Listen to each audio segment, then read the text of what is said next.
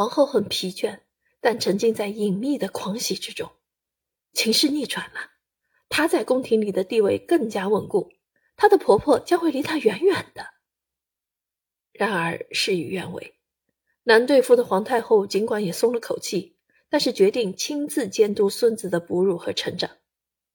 一个不负责任、任性妄为且有诸多荒唐不切实际想法的母亲，已经不适合教育公主了，自然不能亲自抚育储君。两个女人之间的战争仍将继续，尤其是当 Cici 有了个疯狂的想法的时候，她竟然试图自己哺乳鲁道夫。可是她的高烧一直没退，医生和乳母都反对，不得不再次出面调停的弗朗茨约瑟夫非常恼火。他同意母亲的意见，C C 无法做一个称职的母亲，至少眼下不行。他难道已经忘记了失去一个女儿的教训和悲剧了吗？诸多理由都促使人们从他身边将儿子夺走。皇太后和皇后谁也不肯妥协，加深了两人之间的鸿沟。无力、孤独、虚弱，而且被诊断为尚不能产奶。伊丽莎白迫不得已，只好将儿子交给。卡洛琳·德维尔登男爵夫人抚育，但是伊丽莎白永远不会原谅他人给予她的痛苦。她唯一的依靠皇帝陛下，如今被新的困扰缠着，无法脱身。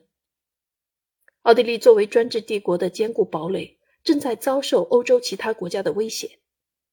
一八五九年五月二十九日，对抗法兰西的军事行动迫使弗朗茨·约瑟夫前往伦巴第前线。皇后泪流满面，她向皇帝的副官格伦内伯爵反复叮嘱道：“看好皇帝，他是我痛苦岁月的唯一慰藉。”平生第一次，这对夫妻因为战争而分隔两地。皇后一直反对19世纪最后25年间的战争。C C 非常同情孤儿和伤兵，于是他悄悄地在瑞士留下一笔救援基金，帮助战争受害者。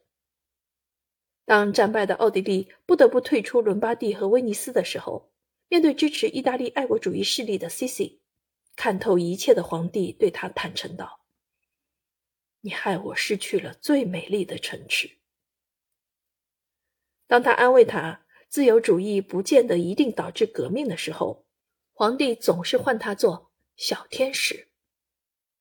当 Cici 的两个哥哥来看望他的时候，他们非常担心他的转变。当然，她一如往常的美丽，但容易激动，会莫名紧张。在皇太后长期的指责之下，皇后只好沉浸在细腻沉静的思考中。她在自己周围建立了一个诗歌与音乐的世界，一个她婆婆无法侵犯的世界。弗朗茨·约瑟夫非常喜爱自己妻子的年轻和幻想，但他希望她至少逐渐变得成熟一些。他们各自都需要安静。但只有在他们俩一起吃早餐的时候，才能享受片刻的宁静。